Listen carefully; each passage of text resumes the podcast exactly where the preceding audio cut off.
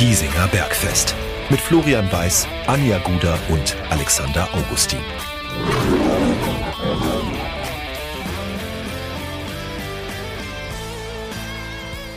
Servus und herzlich willkommen Giesinger Bergfest Folge 95. Wir könnten es auch als äh, Sonderfolge Galileo Mystery betiteln oder äh, X-Factor, das Unfassbare. Äh, die Löwen haben in den letzten sieben Tagen, wenn man es so zusammenfasst, zwei völlig verschiedene Gesichter gezeigt. Dr. Jekyll und Mr. Hyde.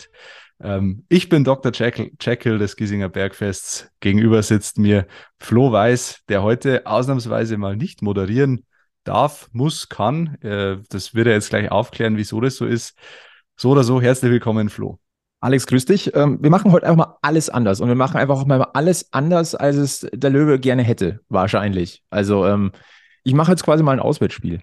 So ist es, ja. Das ist eigentlich schon fast die perfekte Vorlage jetzt. Ähm, es war ein Heimspiel der Löwen am Sonntag, aber gefühlt war es ja ein, ein krasses Auswärtsspiel. Die Löwen nach 17 Minuten 0 zu 3 hinten gegen den BVB 2. Das Spiel war durch, auch wenn Jakobacci das äh, anders gesehen hat nach dem Spiel.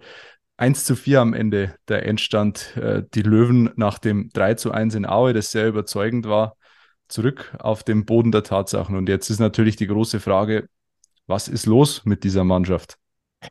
Wenn wir die Antwort hätten, würden wir wahrscheinlich nicht nur einen Podcast machen. Ja. Das ist mal eine steile These jetzt. Aber ähm, es ist schon, also für mich, ich kann jetzt nur für mich sprechen, für mich war es schon ein ordentlicher Showstopper. Ähm, weil wir haben, wir waren letzte Woche, Alex, da konntest du ja nicht, aber Anja und ich waren da durchaus positiv gestimmt. Ich meine, die, die Trendkurve, die ging nach oben. Man hatte das Gefühl, man hat einen kleinen Restart hingelegt. Äh, die Mannschaft versteht den Trainer, der Trainer versteht die Mannschaft. Ähm, die Leistung war die beste seit, seit Monaten. Und äh, dann kommt ähm, ein, ein Abstiegs bedrohter BVB 2. Über das Thema zweite Mannschaften können wir vielleicht noch minimal danach kurz reden. Ähm, aber ähm, da erwartest du nicht so einen Start. Äh, und erwartest auch nicht das Endergebnis. Das Endergebnis ist dann irgendwo die logische Konsequenz dessen, ähm, wie das Spiel begonnen hat. Aber das greift zu kurz. Und ähm, es war ein ganz, ganz böser Rückfall. Auf allen Ebenen, muss man ehrlicherweise sagen. Und ähm, ich, ich sag, ich habe mir das Spiel zwar noch angeguckt dann nach dem 0 zu 3, aber Lust hatte ich nicht. Ja. War es sowieso nicht. Äh, ist auch klar. Ähm, aber ich war halt neugierig, was passiert danach. Das, das war eigentlich das Einzige. Na, also wie hm. schlimm wird's noch? Und ähm, es ist schwer. Es ist, es, es ist schwer. Ähm, ich würde ihnen einen gewissen Willen nicht absprechen. Ich würde ihnen ein gewisses Stemmen gegen, gegen eine noch höhere Blamage äh, hint, äh, unterstellen. Blamage ist vielleicht das, ich weiß nicht, ob das in diesem Zusammenhang der richtige, der, der, der, die richtige Wortwahl ist, aber ähm, unterm Strich bleibt ein 1-4 zu Hause. Ja. Und das und geht das, nicht. Das ist das, was steht und es hätte, wenn man sich die ersten 30 Minuten angeschaut hat, vielleicht sogar ein bisschen höher ausfallen können. Am Ende war es ein Aufbäumen, muss man klar sagen, in der zweiten Halbzeit. Es war die Reaktion da, aber wenn du natürlich nach 17 Minuten 0 zu 3 zurückliegst, nach so einem Start, ähm, der, der einfach indiskutabel ist, dann ist 1 zu 4 ein standesgemäßes Ergebnis. Übrigens, kurzer Einschub. Anja fehlt nicht, weil sie irgendwie vom Sonntag tragende, tragende äh, bleibende Schäden davongetragen hätte oder so, sondern sie ist verhindert, sie ist entschuldigt. Ähm, genau, beim nächsten Mal wieder dabei. Wir würfeln das immer aus. Irgendeiner ja, hat momentan ist, dauernd irgendwas. Wir sind, wir sind ein Trio, aber äh, meistens nur im Geiste. ja, aber hey, Brüder und Schwestern im Geiste. Ja. Im Herzen sind wir immer zusammen. So ist es, genau. Das Leiden eint uns, das Leiden mit den Löwen eint uns. Ja, geteiltes Leid ist, ist halbes Leid oder so ähnlich. So ist ähm, es. Ja, ich glaube, wir müssen, wir müssen das, das Ganze ein bisschen weiter fassen. 1-4 ist ein Ergebnis, das ist indiskutabel. 0-3 nach 17 Minuten ist absolut indiskutabel. Zur Wahrheit gehört natürlich auch, ähm, zwei von diesen drei Buden waren halt, ein, oder eigentlich alle drei waren traumhaft schön zur Wahrheit gehört, ähm, es ist eine wahnsinnige Effizienz gewesen, das BVB. Das schreibe ich Ihnen nicht ab. Das ist auch äh, im Nachgang hat das ja Maurizio Jacobacci gesagt, eine gnadenlose Effektivität. Ja. Die man aber, aber auch es darf gar nicht erst, ja, aber genau, es darf gar nicht erst dazu kommen. Ja. Und dass zweite Mannschaften technisch beschlagen sind, dass die äh, einen ordentlichen Ball spielen können, auch wenn die vielleicht im Abstiegskampf stehen. Ähm, das ist nicht erst seit gestern bekannt. Und das ist etwas, ähm, ich weiß nicht, da, ähm, da, da, fehlt mehr. Also es ist, mir reicht nicht die Aussage, der BVB war äh, effizient. Nein, ja. man hat ihn effizient sein lassen. Janik Deichmann hat es wunderbar auf den Punkt gebracht, der sowieso wieder, ja, finde ich, einer der, der wenigen Felsen in der Brandung ist momentan. Und der hat nach dem Spiel gesagt, ganz ehrlich, die ersten 15, 20 Minuten, was wir da gemacht haben, keine Ahnung, echt bodenlos war das. Ja. Und äh, so klar muss man das sagen. Jakobacci hat natürlich recht, wenn er sagt, äh, die, wir haben uns dann 75 Minuten dagegen gestemmt irgendwie und haben versucht, das Spiel noch auf unsere Seite zu drehen. Natürlich, ja, aber das Problem ist halt, dass du früh in einem 0 zu 3 hinterherläufst und das Spiel eigentlich vorbei ist nach einer Viertelstunde. Dann kannst du natürlich als Trainer den psychologischen Kniff anwenden und sagen, äh, jetzt lass uns zumindest die zweite Halbzeit gewinnen. Ich erinnere mich da an das 4 zu 4 von Schalke gegen Dortmund, da war das von äh, Domenico Tedesco, ähm, die Marschroute, da stand es 0 zu 4 zur Halbzeit und er hat gesagt, lasst uns, lasst uns die erste Halbzeit vergessen, wir gewinnen jetzt einfach die zweite Halbzeit und wenn es nur 1 zu 0 ist. Aber das hat auch nicht funktioniert. Klar, die Chancen wären da gewesen, wenn du ähm, kurz nach dem Seitenwechsel oder vielleicht sogar vor dem Seitenwechsel schon auf 1 zu 3 stellst, kann das Spiel vielleicht nochmal anders laufen. Aber du hast es halt auch nicht erzwungen. Da war keiner dabei, der es irgendwie erzwingen wollte. Ähm, jetzt kann man natürlich fragen, naja, äh, Leandro Morgalla fehlte in der Innenverteidigung. Äh, aber ich weiß nicht, ob, ob sich das Scheitern alleine daran festmachen lässt, an der Abstellung von Leandro Morgalla zur U19-Nationalmannschaft. Also das, das Thema mit Leandro Morgalla. Also es, es, ich, ich, es soll jetzt nicht doof klingen, aber wollen wir uns wirklich jetzt an der Leistung eines 18-, 19-jährigen U-Nationalspielers aufhängen, dass der nicht fehlt? Das kann nicht sein, dass der das entscheidende Puzzlestück ist. Also ähm, ja, zumal natürlich man, ist es eine Abwehrschwächung, man, weil der Kerle ist, ist in Topform, da müssen wir nicht drüber diskutieren und das, der, der tut dann weh, dass er fehlt. Das ja. ist überhaupt kein Thema. Aber es kann doch nicht sein, dass der der Stein ist, der ein komplettes Konstrukt zusammen, in, zum, zum Zusammenbruch bringt. Das ist, ich glaube, das, das wäre auch zu einfach. Es wäre zu einfach als Erklärung, zumal ja auch Niki Lang jetzt nicht negativ aufgefallen ist unter all den Negativleistungen an diesem Sonntagnachmittag. Ähm, es war ja wieder das Mannschaftsgefüge, das Man einfach. Wir können von einer geschlossenen Mannschaftsreihe ja, es war reden. tatsächlich äh, im negativen Sinne, aber es war irgendwie dann doch geschlossen, weil keiner positiv herausgestochen ist. Marco Hiller hat noch ein paar Dinge rausgefischt, das muss man ihm zugute halten. Aber davor ist ähm, wenig passiert, was irgendwie Hoffnung gemacht hätte. Auch die Diskussion hätten wir dann früher den Anschlusstreffer gemacht, ja, hätte, hätte, Fahrradkette. Genau. Es ist du musst ihn halt machen. nicht passiert. Der, ja. muss drin sein und dann kannst du vielleicht noch eine Dynamik entwickeln. Ja. Aber du darfst dich in diese Situation zu Hause schon gar nicht erst reinbringen. Und so ist es, ähm, ja. da muss man die Frage stellen, warum? Hat ja. man sich, hat sich Maurizio Jacobacci vercoacht? Haben die Spieler gedacht, oh, jetzt läuft es wieder, das geht einfacher? Ähm, hat man gedacht, äh, diese rund durchgemixte BVB 2-Mannschaft, die mussten ja auch Ausfälle kompensieren aus diversen Gründen. Die, das, das dürfte doch einigermaßen gut funktionieren. Die haben wir dann schon im Griff oder wie? Ähm, egal was es war. Aber die Fehler müssen offengelegt werden, weil die dürfen sich äh, kommende Woche in Ingolstadt nicht wiederholen. Ja. Und was halt das Erschreckende ist, ist dieser, diese Diskrepanz zwischen Aue und Dortmund die sich einfach nicht erklären lässt. Das lässt sich ja mit, mit normalen taktischen Erklärungen oder so, das, das ist, das, die reichen da ja nicht. Da muss ja mehr sein, weil ähm, wenn du, wenn du geschaut hast, wie in den ersten 20 Minuten die Mannschaft hinterhergelaufen ist, ja nicht mal wirklich hinterhergelaufen. Also es war ja, die waren ja komplett aus dem Spiel. Und vergleichst das mit den 90 Minuten gegen Aue oder mit Großteil der 90 Minuten gegen Aue, dann ist das ein Unterschied von Tag und Nacht. Und da muss man sich schon, schon fragen, was in diesen, äh, was waren es, acht Tagen passiert ist. Ja. Das, ähm, es war ja auch nicht so, dass die, da ist immer noch beim Thema Morgalla, ähm, die, es ist ja nicht so, dass diese Stammformation komplett umgeschmissen worden wäre. Gar nicht. Eben. Ja. Das, ist, das ist bis auf Leandro Morgalla dieselbe Mannschaft, die in Aue das wahrscheinlich beste Auswärtsspiel der Saison gemacht hat. Hm. Also deswegen, ähm, ich, wir haben es schon oft hier angesprochen, aber ich bleibe dabei, das ist ein riesengroßes mentales Problem. Aber das muss ja irgendwo herkommen. Man kann man jetzt nur spekulieren über die Erklärungen, aber irgendwo muss da eine, muss da ein Knack sein oder ich, ich weiß es nicht. gegen Aue hat es ja auch so ausgesehen, als würde die Mannschaft ja auch in sich funktionieren, als wäre die intakt, als würde sich da der eine für den anderen freuen. Äh, und jetzt gegen Dortmund war es wieder so, ja, jeder hadert irgendwie mit sich selber. Ähm, Und gleichzeitig ist man im Hadern über sich selber wieder vereint als Mannschaft. Also es ist irgendwie, es, ja, es ist wirklich mysteriös, was da passiert in dieser Saison. Es ist nicht zu erklären.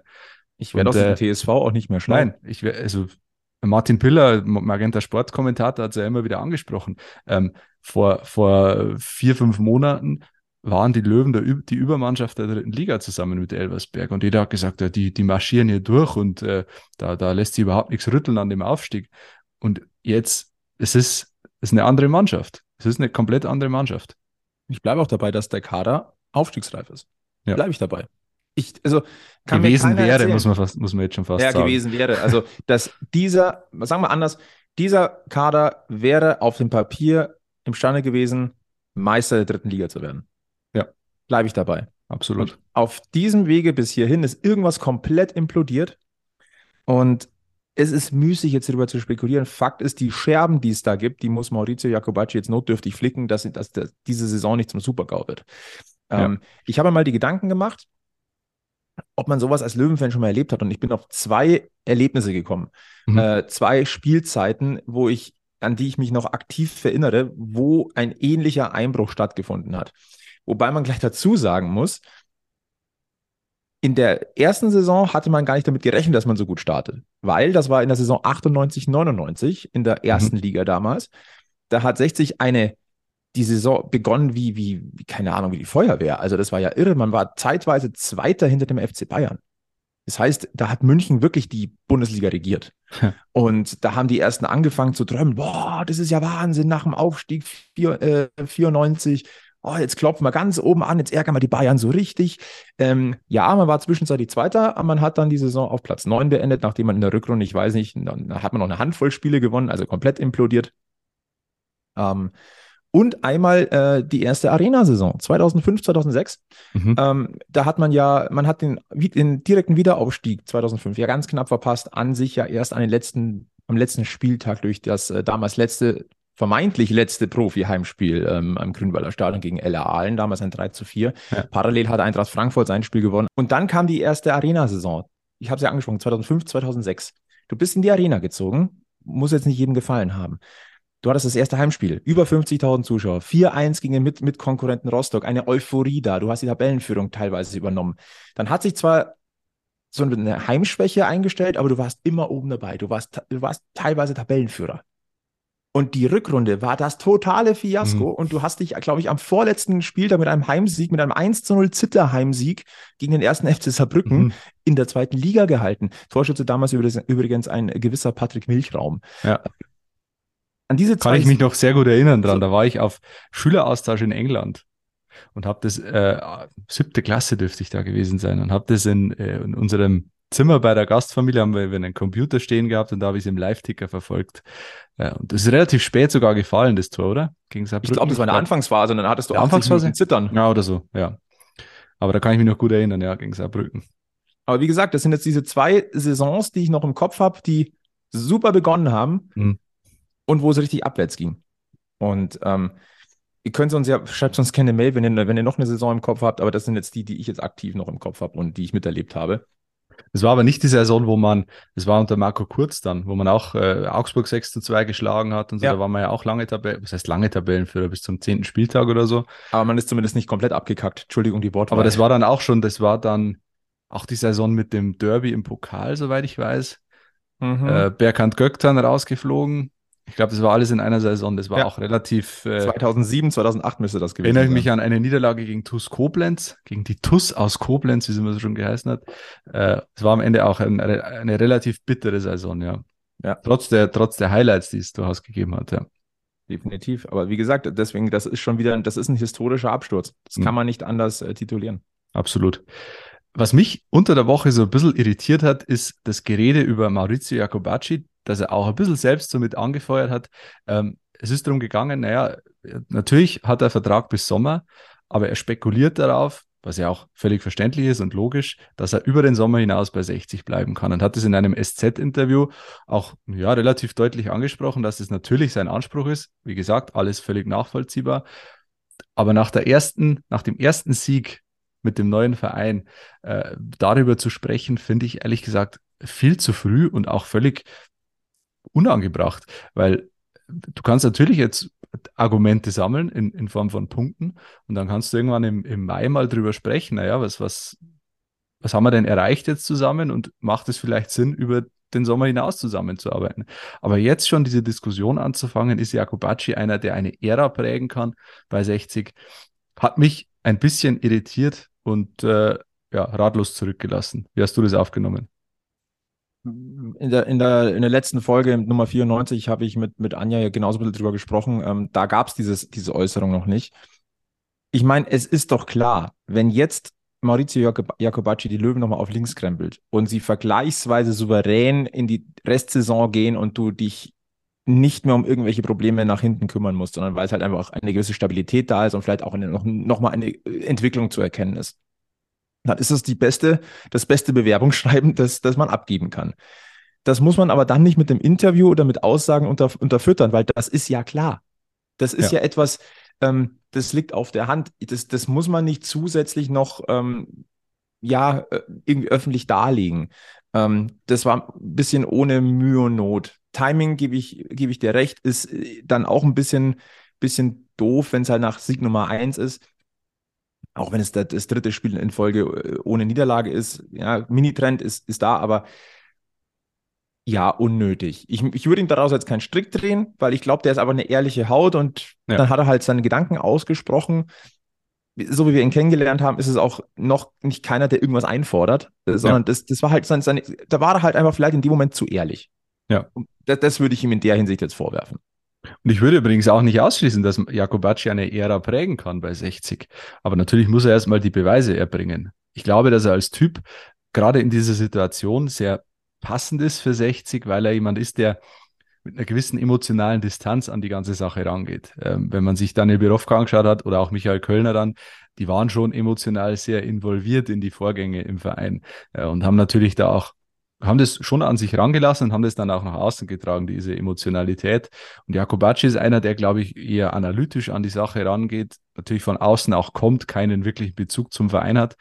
Und ich glaube, dass das in der aktuellen Situation gar nicht so schadet, gerade wenn man so die die Schauplätze neben dem Rasen äh, betrachtet. Ich glaube, dass er einer ist, wenn er, er sagt ja immer, er hält sich da auch raus und er konzentriert sich aufs Sportliche und das ist für dich momentan auch der richtige Ansatz. Man muss ja natürlich auch sagen, ähm, diese Unruhe rund um die Trainerposition oder in, in diesem Bereich ist immer dann aufgekommen, wenn es politisch wurde. Solange sich auf Sportliche fokussiert wurde, war es normalerweise vergleichsweise ruhig. Aber sobald da eine Tendenz zu erkennen war oder vielleicht sogar Aussagen getätigt wurden, dann kam der Schlendrian rein. Und ähm, deswegen kann man an so gesehen nur hoffen, dass Maurizio Jacobacci sich wirklich komplett auf den Sport fokussiert und fokussieren kann. Ist ja auch noch so ein Thema. Das, vielleicht geht es irgendwann nicht mehr. Wir, wir wissen, wie der Löwenkosmos tickt. Ähm, aber es wäre ihm zu wünschen. Und jetzt, so, jetzt ist er ja ein bisschen mehr als einen Monat da, ganz knapp. Ähm, insgesamt bin ich doch auch eigentlich überrascht, ein bisschen vielleicht überrascht. Ich habe schon den Eindruck, dass Maurizio Jacobacci zu 60 passen kann durch seine ja. aufgeräumte Art. Da muss, das, ist, das ist zumindest jetzt der Eindruck, den ich jetzt nach den ersten Wochen ähm, festhalten würde. Ja, würde ich auch sagen. Bevor wir jetzt den Blick neben den Rasen werfen, würde ich sagen, streuen wir noch den Datenlöwen ein, der sicherlich wenig Aufbauendes äh, beitragen kann zu dieser Folge, aber natürlich sehr viel Gehaltvolles. Servus, hier ist der Datenlöwe. Ich war wieder draußen in Giesing und was soll ich sagen? Vergnügungssteuerpflichtig ist das gerade nicht, wenn man zu Münchens großer Liebe geht. 1 zu 4 gegen den BVB 2. Puh, da haben die kleinen Dortmunder doch glatt noch ein Tor mehr an der Grünwalder Straße geschossen als ihre Profis beim 3 zu 0 Sieg im Pokal. Ja, und die drei Tore hatten sie schon nach 17 Minuten auf dem Konto. Einen so frühen 0 zu 3 Rückstand gab es für die Löwen in der dritten Liga nur im Dezember 2021 beim 2 zu 5 gegen Magdeburg. Danach wurde Sascha Mölders zum Teufel geschickt. Keine Ahnung, wie man jetzt zum Teufel schicken soll. 60 wartet jetzt jedenfalls weiter seit Oktober auf eine Miniserie von zwei Siegen am Stück. Ja, die Löwen haben ein richtiges Heimproblem. Jetzt sind es schon fünf Spiele ohne Sieg. Ich habe mal geschaut, wann es das zuletzt im Grünwalder Stadion gab. Das war 1991, vor 32 Jahren in der zweiten Liga Süd unter Carsten Wettberg. Nur, da waren es sogar sechs Spiele, aber davon fünf Unentschieden. Aktuell haben wir nur einen Punkt aus den letzten fünf Heimpartien geholt und das habe ich für das Grünwalder in meiner Datenbank seit Gründung der Bundesliga überhaupt noch nicht gefunden. Umso erstaunlicher, dass die 19 Heimspiele seit den Corona-Beschränkungen alle ausverkauft waren. Vielleicht würde es ja auch mal helfen, wenn sich die Mannschaft die Gunst des Publikums erst durch Leistungen auf dem Platz verdienen müsste. Ich will jetzt nicht zum Stadionboykott aufrufen, aber ob es bei den stetig steigenden Ticketpreisen nächstes Jahr unbedingt eine Dauerkarte sein muss, das weiß ich jetzt echt noch nicht. Also erbauend ist es ja nicht. Also im Marketing bei 60 wird äh, Philipp keinen Arbeitsplatz bekommen in nächster Zeit. Nein, aber ich finde es immer wieder spannend, was rauszieht. Also, das ist, das ist sowas in, wie in dieser Form jetzt im Grünwalder Stadion noch nie gegeben hat seit Bundesliga-Gründung. Also so wenig mhm. Punkte aus den Spielen. Also, das schockt mich. Ja. Das ist schon heftig, ja. Also, puh. Und das Nein, mit den, den allen ausverkauften Spielen auf dem Papier seit den Auf dem Papier, ausverkauft, ja. Auf dem Papier. Na, also Alle da waren schon, wieder, waren schon einige Plätze frei. Vor allem mit zunehmender Spieldauer wurden es immer mehr. Ich, ich, ich glaube, das sind einige zur Halbzeit gegangen. Also. Ich, ich würde es keinem wirklich verdenken. Ich bin zwar auch kein Fan vor Abpfiff zu gehen. Das mache ich auch in den absoluten Ausnahmefällen. Das ähm, mache ich nicht, ich habe die Karten ja Zeit. Ja, genau. Will ich, 95, will ich 95 Minuten Gegur gesehen. Nicht nur 70. Richtig. Erinnert mich so ein bisschen an meinen, an meinen Opa, äh, der grundsätzlich so fünf bis zehn Minuten vor Spielende gegangen ist, damit er aus der Olympia Parkhafe noch gut rauskommt. Ja, aber ist auch nicht blöd. Es ist nicht blöd, aber, aber ich, kleiner Stopsel, habe das nie verstanden. Opa, die Spur läuft doch noch. Das ist das, das Allianz Arena Phänomen. Das Allianz Arena FC Bayern Phänomen. Wo auch viele rausgehen, um diesem Chaos im Packhaus zu entgehen. Oh, ja. Menschlich nachvollziehbar, aber als Fußballfan natürlich schwierig, nicht zu akzeptieren, würde ich fast sagen. nee, nee, nee, da, da gehe da geh ich nicht d'accord mit. Ja. Wer, wer, übrigens die zweite Rubrik in unserer Folge vermisst, nämlich die Frage der Woche, der ähm, wird diese Woche enttäuscht werden. Äh, ich glaube, die, die elf Fragezeichen auf dem Platz waren, waren genug. Wir haben da keine eigene Frage formulieren müssen. die Antworten müssen Sie dann selber auf dem Platz liefern. Am Montag in Ingolstadt. Übrigens äh, wird es da eine große Löwenabordnung geben, da kann man davon ausgehen, trotz der jüngsten, des jüngsten Ergebnisses. Ähm, genau, Ingolstadt erfahrungsgemäß immer ein Heimspiel äh, und äh, man kann auch mit Blick auf Ingolstadt sagen, es geht auch noch schlechter. Also wir, wir weckern ja teilweise auf hohem Niveau, wenn man sich das so anschaut. Ingolstadt, ich habe es jetzt nicht ausgerechnet, wie viele Punkte die geholt haben in der Rückrunde, aber es können nicht viele gewesen sein. Ich kann es mal kurz live überprüfen, äh, wenn ich schnell, wenn ich es finde. Also Ingolstadt haben, die haben 35 Punkte, die sind, glaube ich, relativ punktgleich mit 60 in die, in die Rückrunde gestartet. Ähm, und wer die Löwen so verfolgt hat die letzten Wochen, der wird festgestellt haben, die haben auch nicht so viele Punkte geholt. Und Ingolstadt hat, ich schaue es jetzt wirklich live mal nach. Moment. Die haben das letzte Spiel gewonnen am 18. Februar in Saarbrücken mit 4 zu 3. Und dazwischen drin eigentlich nur Niederlagen. Ähm, letzter Sieg in der Liga, dann 12. November in Duisburg. Also die haben eine ähnliche Durchstrecke hinter sich wie 60 und haben eine deutlich prekärere Lage, denn die rutschen tatsächlich noch hinten rein. Die haben äh, 35 Punkte, sind jetzt 13. und haben nur noch sieben Punkte Vorsprung auf den ersten Abstiegsplatz. Also da ist die Saison bei weitem noch nicht gelaufen und die sind zum Siegen verdammt am Montag. Also ich sag mal so, Magenta Sport benennt das Montagsspiel ja gerne als Topspiel. Also das ist jetzt der ja. absolute Krisengipfel. Also die mhm. beiden, die beiden Tabellenletzten der Rückrundentabelle ja. gegeneinander. Also, oh, und äh, Stichwort Auswärtsfans in Ingolstadt, ich sag mal so, leistungsmäßig dürften da nicht so viele Löwen mitfahren, aber da geht es mhm. eher ums Prinzip zu zeigen, ja. wer so ein bisschen die Vorherrschaft in Oberbayern hat. Also genau. muss man jetzt auch mal auch ganz deutlich sagen. Aber hey, das wird El Schittico am Montagabend, also. El Schittico, auch nicht schlecht. Da war es der Folgentitel. El Schittico. Ja, schon viele El Plastico gibt es, aber El Schittico habe ich noch nie gehört. Aber wirklich ja, sehr gut. Schauen wir mal neben dem Platz. Ähm, Flo, du hast mit einem Mann gesprochen vor unserer Aufnahme, der ja so ein bisschen eine Lawine, ja, Lawine kann man nicht sagen, aber es war schon so ein kleiner, so ein kleiner Sturm, den er losgetreten hat. Ähm, bei, beim Spiel gegen Dortmund wurde nämlich ein Mann nicht ins Stadion gelassen, der eigentlich Zutritt hätte haben sollen. Der hat nämlich eine sehr, sehr große Fahne dabei gehabt, die er vor dem Spiel schwenken hätte sollen oder hätte wollen. Äh, leider ist daraus nichts geworden und äh, die, die Hintergrundgeschichte hat für ein bisschen Schlagzeilen gesorgt. Und Flo, du hast dich direkt mit den Betroffenen unterhalten. Genauso ist es. Also vielleicht der Transparenz halber, es ist Montagabend, wenn wir hier aufzeichnen. Also das ist, deswegen ist unser Kenntnisstand und auch Reaktionsstand Montagabend. Also das vielleicht nochmal zum äh, vorneweg äh, nehmen. Vielleicht ganz kurz umrissen, ein Fahnenschwenker wurde nicht zugelassen. Das wurde uns äh, an uns herangetragen. Wir haben uns ein bisschen umgehört äh, und wir konnten dann ähm, auch mit dem Betroffenen ähm, in den Austausch gehen. Und das wollen wir euch äh, nicht vorenthalten. Das haben wir vorab aufgezeichnet. Also ähm, dementsprechend äh, hören wir mal rein. Äh, er stellt sich auch gleich selber vor. Alex, wir werden dann im Nachgang gleich mal äh, das Ganze dann genauer begutachten. Aber am besten umreißt äh, der Bäder, so heißt er, der Bäder Wiesmann, ähm, das Ganze erstmal äh, selber. Ja, servus Flo. Also ich bin der Bäder, bin Mitglied bei Löwenfanclub Herz von Giesing, Vorstand Christian Poschet. Unter anderem noch Mitglied ist der Hans Sitzberger.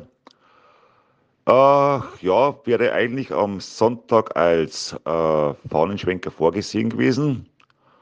Habe aber, während ich Richtung München schon war am Sonntag, eine Mitteilung vom Christian bekommen, dass er eine Mitteilung vom Felix Hiller bekommen hat, dass dieser eine Anweisung hatte, äh, mich aufgrund eines ja, Satire-Posts nicht zuzulassen zum Fahnenschwenken. Äh, die Begründung auf irgendeinem Post konnte ich anfangs schon mal gar nicht nachvollziehen, werde ich, kann ich auch jetzt noch nicht. Und zwar, erstens war dieser Post eher lustig gemeint, habe damit weder jemanden beleidigt, noch diffamiert, noch sonst irgendwas. Aber es haben sich anscheinend welche Leute auch bei der KGA, ich sage jetzt nicht einmal direkt Marc Nikolai Pfeiffer, auf den Schlips getreten gefühlt. So ist mir das vorgekommen. Jetzt muss man erklären, ähm, der Bäder war auf dem Weg schon im Zug nach Giesing und als Fahnenschwenker benötigst du keine Eintrittskarte, denn du hast dann quasi so einen Fahnenschwenkerpass. Und dadurch, er ist ja davon ausgegangen, ja, ich bin halt im Einsatz und darf meine Fahne präsentieren. Jetzt hatte der keine Karte.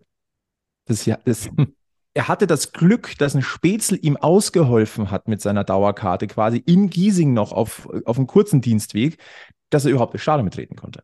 Mhm. Ähm, Jetzt muss man auch da fairerweise dazu sagen, dass es, wie gesagt, Montagabend, es hat heute ein Gespräch gegeben zwischen Marc Nikolai Pfeiffer und dem Bäder.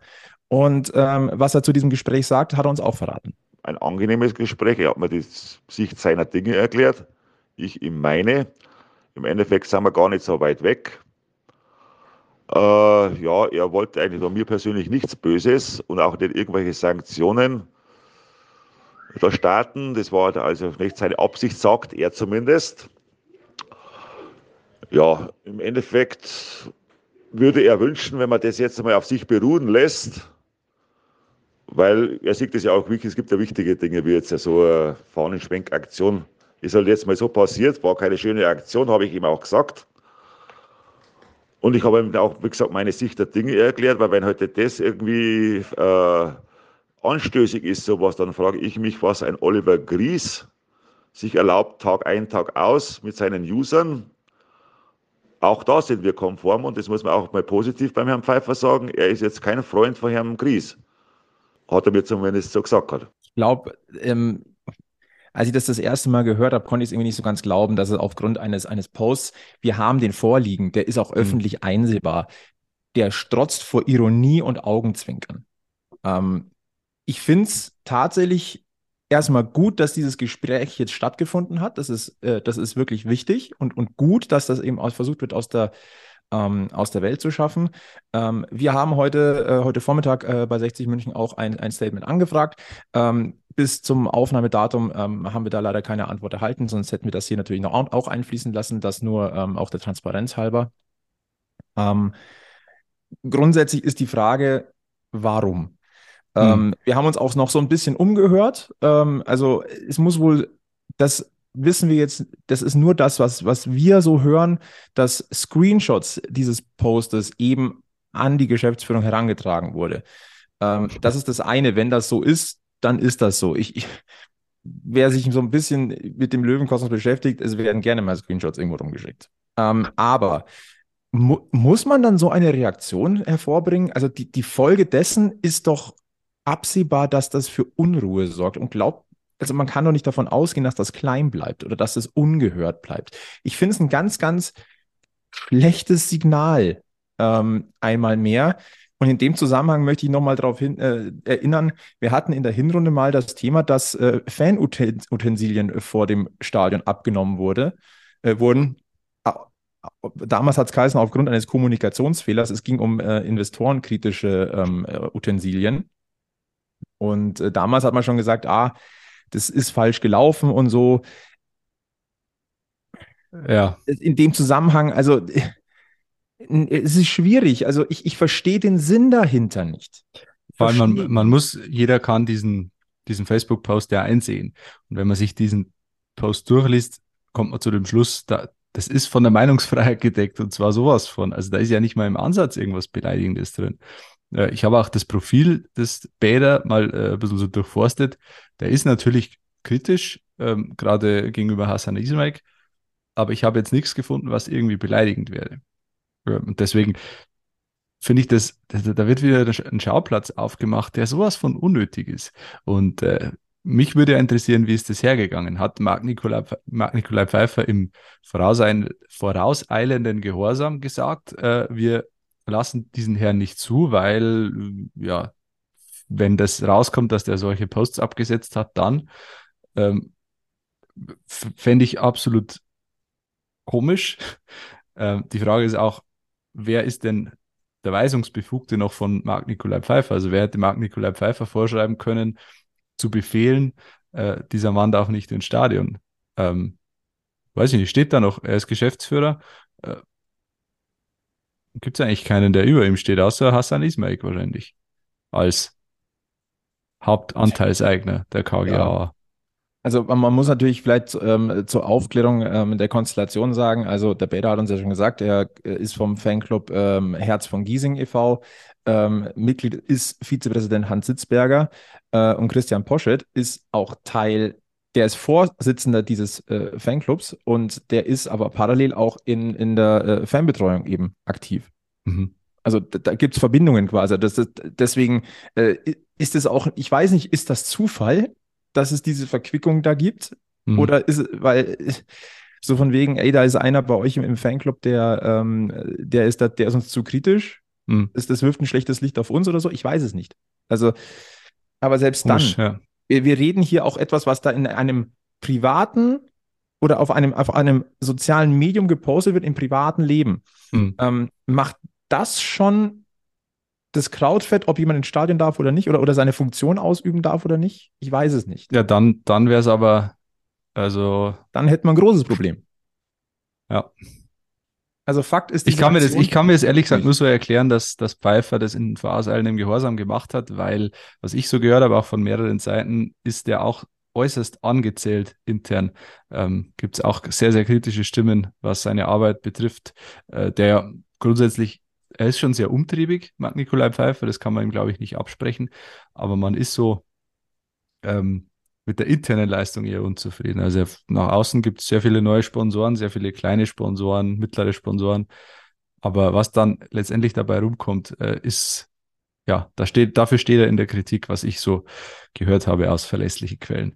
Ähm, deswegen vielleicht versucht er da auch ein bisschen seinen eigenen Ruf zu retten oder sich ein bisschen zu profilieren, auch gegenüber Hassan Ismail man kann jetzt da nur spekulieren, aber man muss auch spekulieren. Das hat sich der, die KGA auch selbst eingebrockt. Es ist jedenfalls kein Ruhmesblatt. Einmal mehr. Mhm. Und ähm, eine, du hast ja schon gesagt, es ist eine komplett unnötige Baustelle, die mhm. in einem unruhigen, oft toxischen Umfeld natürlich hohe Wellen schlägt. Vor allem natürlich ähm, auf, äh, auf den Fanportalen, die es halt einfach gibt. Ähm, ja. Was, also das, das muss man eigentlich im Vorfeld erahnen, dass so eine Aktion hohe Wellen schlagen kann und höchstwahrscheinlich wird. Und ähm, ja, das ist, ja. Der, es ist der klassische, klassische Streisand-Effekt. Du versuchst irgendwas klein zu halten, ähm, gibst dem dadurch Öffentlichkeit und dann machst du es zu einem Riesending, indem du es klein halten willst. Ja. Ich habe dem, äh, dem Bäder dann übrigens auch gefragt, ob es äh, irgendwelche, ob er Konsequenzen zieht, äh, ob es irgendwelche Sanktionen vielleicht noch gibt oder in, in, was dann noch, äh, ob da irgendwie noch ein Rattenschwanz hinten dran hängt. Und äh, das war seine Antwort. Jetzt ist natürlich, das sage ich mal, das Kind in den Brunnen gefallen. Und da geht es ja gar nicht um mich, aber ich hoffe, dass weitere solche Sanktionen, egal von welcher Seite, sage ich jetzt einmal, auch wenn heute jemand kritisch gegenüber Reisinger ist, dass da keine solche äh, Sanktionen stattfinden, sondern wir haben eine Meinungsfreiheit. Solange ich hier da nicht unter die Gürtellinie gehe oder jemanden beleidigt, sind solche Geschichten und Aktionen völlig fehl am Platz. Das ist meine Meinung, das habe ich auch Herrn Pfeiffer gesagt. Aber wie gesagt, nochmal, es war wirklich ein sehr angenehmes Gespräch und kann eigentlich nichts Negatives über ihn jetzt sagen, dass er jetzt der Mords äh, geschimpft hätte oder mir da Vorwürfe gemacht hätte. Nein, ganz im Gegenteil. Das muss man fairerweise auch erwähnen. Hm. So, erstmal muss ich sagen, cool, dass, dass Peter da auch so besonnen jetzt reagiert und sagt, okay, das ist jetzt so. Aber er sagt natürlich vollkommen richtig, ähm, er beleidigt niemanden, er greift niemanden an, ähm, nirgendwo unter der Gürtellinie. Deswegen ähm, ist Aber das Quatsch und gleiches ja. Recht für alle in der Hinsicht. Ne? Ja, also da, da, und da muss ich, da stimme ich ihm vollkommen zu. Wenn ich diese Axt schwinge, dann muss ich sie aber konsequent in alle Richtungen schwingen. Ja. Aber die Quintessenz daraus ist doch, ähm, man redet übereinander oder entscheidet übereinander in, in diesem Fall. Riesentheater, Riesenbuhai, äh, alles explodiert, große, große Aufregung. Dann spricht man miteinander und dann sagt man, ach ja, ich kann ja eigentlich gar nichts Negatives über den Herrn Pfeiffer sagen. Was, was, ler was lernen wir daraus? Sprecht's doch einfach miteinander. Also auf allen Ebenen. Das ist ja wirklich eigentlich das Paradebeispiel dafür. Man, man redet übereinander, man regt sich auf, äh, schimpft wie ein Rohrspatz äh, und dann sp spricht man miteinander und auf einmal ist alles wieder gut. Es könnte so, so einfach sein, tatsächlich. Und äh, ich kann nur sagen, was ich so höre aus der, dass ich das mal so sagen will, aus der Szene der Fahnenschwenker um es mal so zu sagen. Ne? Also die Fanclubs, die eine Fahne haben und man kennt sich ja untereinander. Es gibt eine große Solidarität und mich würde es nicht wundern, wenn wir in den nächsten Wochen oder vielleicht auch beim nächsten Heimspiel irgendwas sehen an Solidaritätsbekundung. Mich würde ja. es nicht wundern. Es wird eine extra Fahne geschwenkt, die aber dann nicht zugelassen wird. Ach, keine Ahnung. Das Am Ende stehen gar keine da. Wahrscheinlich. Könnte ich, Stimmt. Könnte ich mir auch Fahnenboykott im Grünwalder Stadion. Ja, wie so ein Fähnchen im Wind. Ungefähr so wie die Leistungen der Löwen, ne? Genau, ja. Fähnchen im Wind, das trifft es eigentlich. Äh, apropos Fähnchen im Wind, äh, was im Wind geschlackert hat nach dem Spiel, waren übrigens auch die Trikots der, äh, der mhm. Löwenspieler. Ähm, die haben sie nämlich mehr oder weniger freiwillig äh, in der Westkurve abgegeben. Zugegebenermaßen teilweise wenigstens auch an Kinder, ne? Das, die haben sich dann drüber gefreut. Wir haben dafür nicht mal ein Plakat hochhalten müssen, anscheinend. Was ich, was ich sehr löblich erachte. Ja. Also äh, ich, ich lasse Kindern und Jugendlichen ja gerne viel durchgehen, weil auch wir waren mal jung und haben auch immer ein bisschen Schmarrn gemacht. Aber lasst diese verdammte äh, Malerei von Plakaten weg. Also vielleicht kleiner Exkurs, aber diese, bitte schenk mir dein Plakat, äh, dein, dein Trikot. Äh, ich gebe dir auch meinen Maßriegel oder so. Ja, ganz schlimm. Hört's doch Du auf, kannst meine Mutter haben, ich nehme dein Trikot. Ach. Irgendwie so, also völlig. Aber das wird ja von den Eltern auch befeuert. Also dann, dann Grüße, also sollten Eltern hier zuhören, nehmt euren Kindern solche Plakate weg. Bitte. Es ist ein Schmarrn. Bitte. Norbert Stegmann, der Zeugwart, hat die Hände über den Kopf zusammengeschlagen und gesagt, wie sollen wir uns denn jetzt anziehen für die letzten zehn Saisonspiele? Wir haben keine Trikots mehr. ja. Es gibt doch im, im, im Shop noch einen Abverkauf. Sie, können, Sie könnten sich ja auch Büßerhemden kaufen. So. Ja. Würde vielleicht auch passen.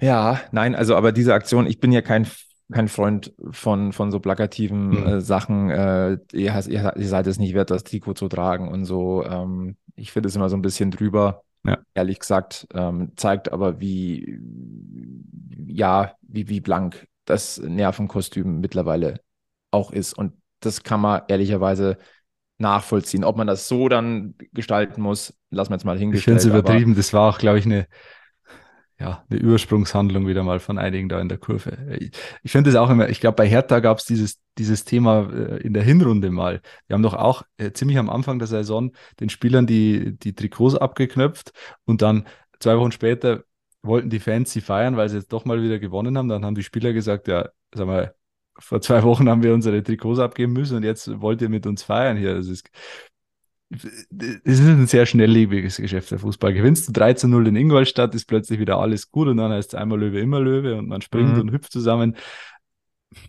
Ja, deswegen vielleicht alles in die eine Richtung nicht zu hoch hängen und in die andere auch nicht. Und trotzdem bin ich froh, dass es in Giesing halt einfach immer noch so ein bisschen mehr nach Fußball riecht, nach, nach Menschlichkeit, nach äh, Sport.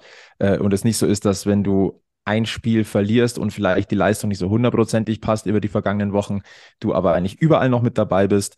Ähm, aber vielleicht der irgendwann mal da gewesene Wunsch, der plötzlich verfügbar ist und dass du Angst hast, dass, dass dir den jemand wegschnappt, dass es dann, dass du sagst, ja komm, dann schmeiß mal den aktuellen schnell raus und holen uns den anderen. Ich bin froh, dass es da in Giesing noch ein bisschen anders ist. Das stimmt allerdings. ja, auch kuriose Entwicklungen an der Seitenstraße. Mhm. Und für kurze Zeit war es 60 Mal nicht Chaos Club Nummer 1 in München. Dann kam der Sonntag. 60 hat gesagt, holt mal Giesinger Erhellung und äh, es ist wieder alles beim Alten. Ach ja. Ach Flo, wir biegen auf die Zielgerade ein. Ja. Zeit ist jetzt doch wieder schneller vergangen als äh, erwartet. Äh, das Thema dieser Folge war eigentlich relativ schwer und doch haben wir uns leichtfüßig durchgekämpft, würde ich sagen. Eine, eine kurze Anmerkung oder zwei kurze Anmerkungen noch. Zum einen geht es um einen Leihspieler der Löwe, der momentan in Jena spielt, bei Karl Zeiss. Äh, da gab es einen, einen kleinen Schockmoment äh, am Wochenende. Jena hat im äh, Landespokal-Halbfinale gegen Meuselwitz gespielt.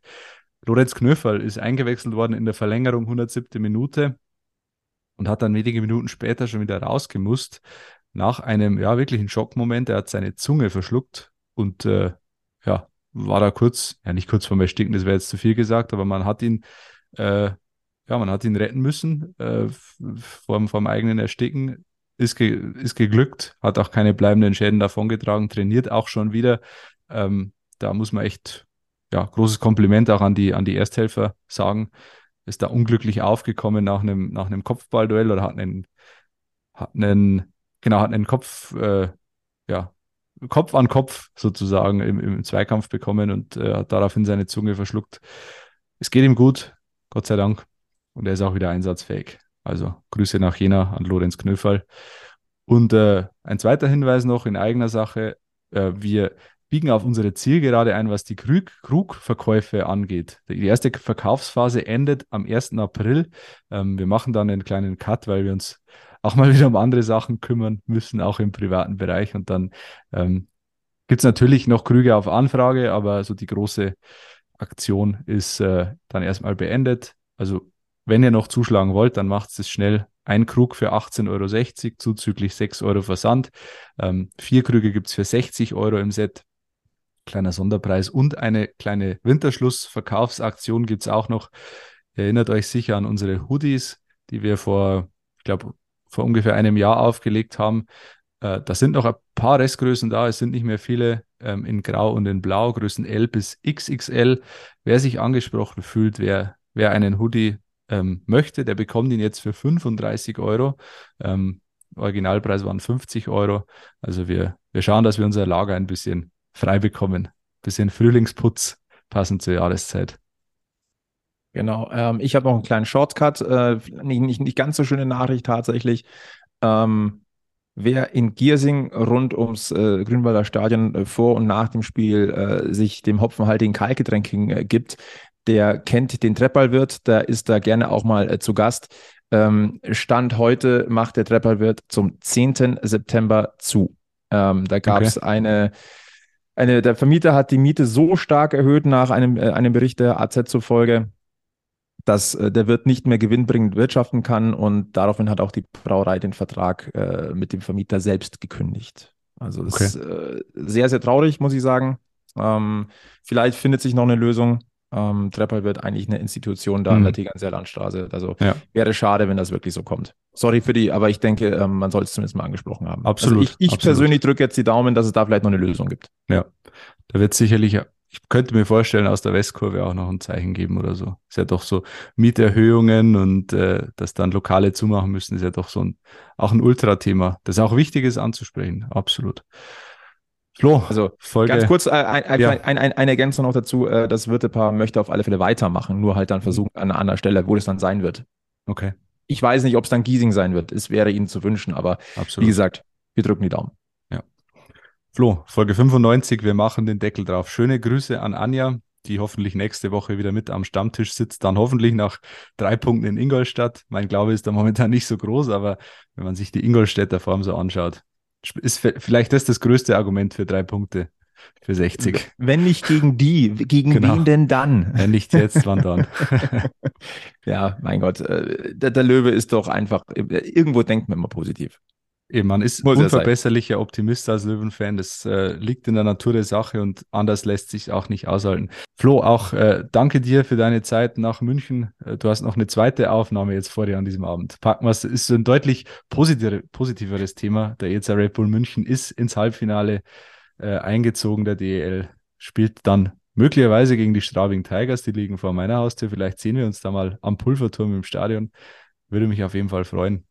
Ja, warum nicht? Ähm, genau. Kann man, kann man ja auch mal verlagern. Wir können ja auch mal extern hier was machen. So äh, Alex, Respekt äh, an, an deine, äh, wir haben ja heute die Rollen getauscht. Äh, ich ich fand es sehr angenehm, mal nicht zu moderieren. Also ähm, Ihr könnt uns ja Feedback geben. Wie war denn der Alex so als Moderator? Wahrscheinlich musst du es dann nicht immer machen.